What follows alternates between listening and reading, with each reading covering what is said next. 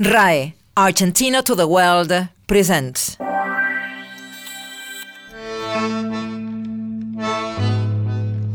Aníbal Troilo, Buenos Aires bandoneon par excellence.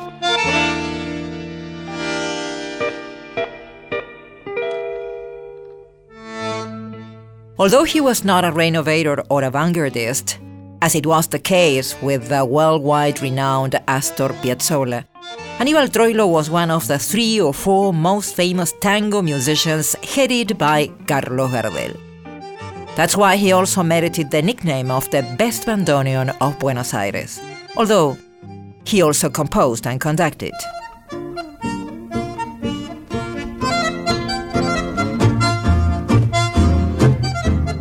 Aníbal Troilo was born in Buenos Aires in 1914, when tango was becoming popular.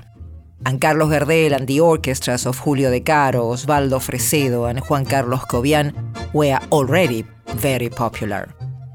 His first contact with the bandoneon was when he became 10, and his enthusiasm and insistence was so strong that his mother agreed to buy him one, in installments, of course. Un día fuimos a una fiesta Troilo said the first time he saw a bandoneon was during a picnic, and after hearing it being played, he could not prevent himself from taking it and putting it on his lap at the first opportunity he had. He liked it so much, he used to play with his pillow, believing it was the instrument he loved. Cuando se fueron a comer el asadito, entonces yo me subía.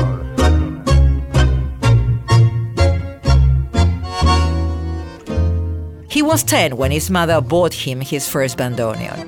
And after some private lessons, he made his first presentation in public at the age of 11. Shortly afterwards, he became to integrate the main tango orchestras of the time, such as the Caros and Cobians, or the Sextet by Osvaldo Pugliese. He also took lessons with important bandoneon players, such as Maestro Pedro Maffia, and shared the stage with other icon of the time, Ciriaco Ortiz.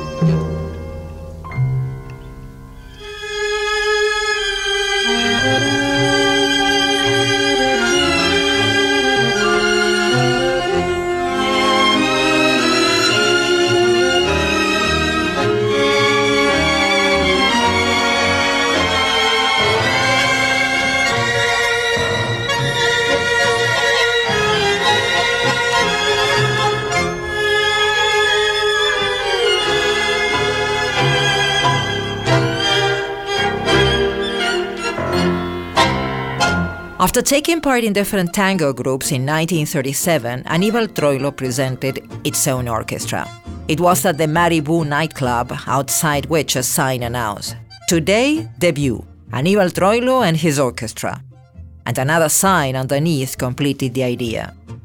Everybody to the Marabou, the best tango nightclub, where Pichuco and his orchestra will make you dance good tangos. And the truth is that since that first presentation, the Aníbal Troilo's orchestra never stopped playing and recording, entertaining in front of a public that would rather listen to him than dance. Apart from a remarkable performer and conductor, Troilo also authored more than 60 pieces, among which Pa' que bailen los muchachos.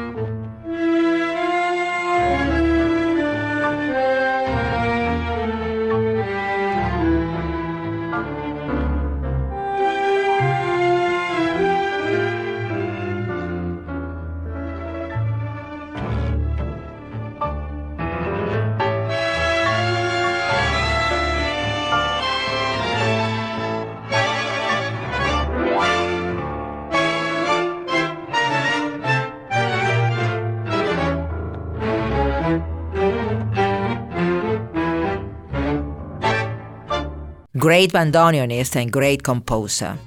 And accompanying his talent, his intelligence at the time of choosing lyricists, great poets, as per Horacio Sala's words.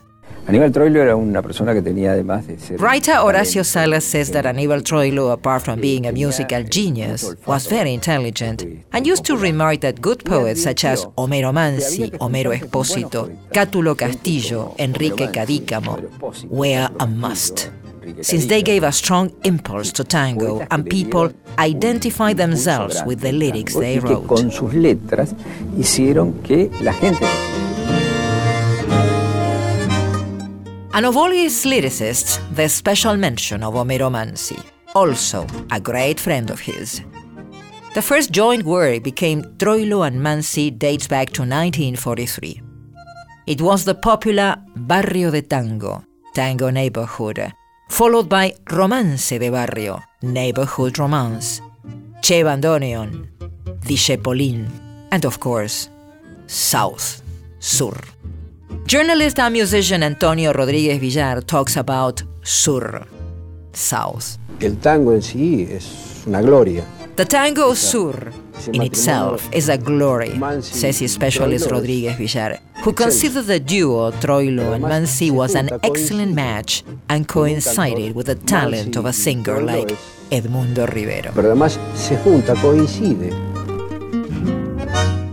As conductor, Troilo selected the best musicians and the best interpreters that matched the orchestra style that identified him.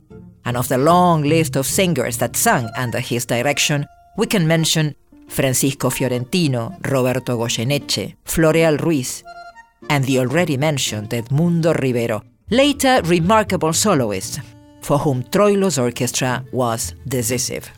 Here are some memories. Yo creo que él les enseñó a cantar tango. I believe Troilo taught them to sing tangos. He used to teach singers to sing. He may have been a frustrated singer himself. I always said that musicians and singers had to go through Troilo's orchestra for some time. He marked them the weak points, sang the compositions to the interpreters. He always respected interpreters. There's a famous phrase he used to announce When the singer comes in, the orchestra lies down. hacer un, un pequeño este, paréntesis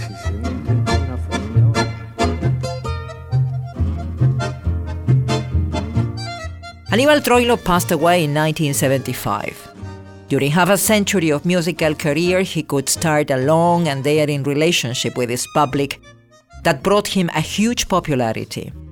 With his orchestra and less numerous bands, he left uh, 485 recordings, some of them anthological, like the one he did with bandoneon player Astor Piazzolla and guitarist Roberto Grela. Among his first compositions, whose lyrics were authored by poet José María Contursi, we can mention Toda mi vida, All My Life, played by Troilo and interpreted by Roberto Goyeneche.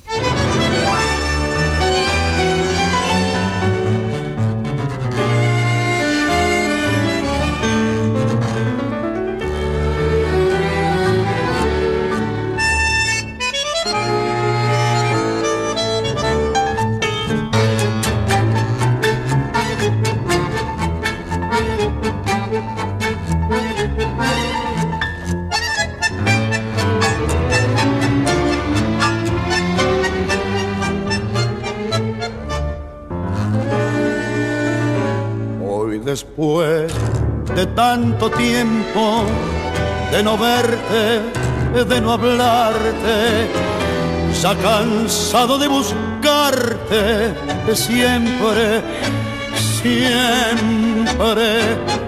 Siento que me voy muriendo por tu olvido lentamente y en el frío de mi mente tus besos no dejarán.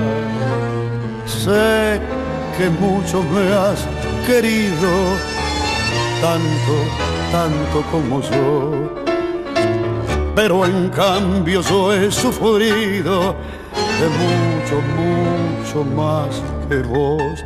No sé por qué te perdí, tampoco sé cuándo fue, pero a tu lado dejé toda mi vida. Y hoy que estás lejos de mí y has conseguido olvidar, soy un pasaje de tu vida en nada más. Es tan poco lo que falta para irme con la muerte. Ya mis ojos no han de verte nunca, nunca. Y si un día por mi culpa una lágrima vertiste, porque tanto me quisiste, sé que me perdonarás. Sé que mucho me has querido, tanto, tanto como yo.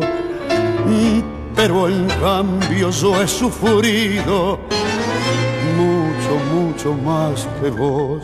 No sé por qué te perdí, tampoco sé cuándo fue, pero a tu lado dejé toda mi vida y hoy que estás lejos de mí has conseguido olvidar, soy un pasaje de tu vida, en nada más.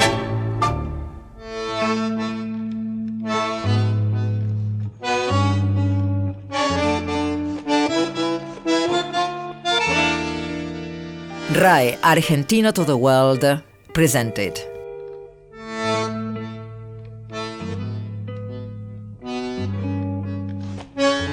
Aníbal Troilo, Buenos Aires Bandoneon par excellence. Production Julieta Galván. Technical Operation Diego Rosato. Edition Julián Carballo. Your host Miriam Túrcula.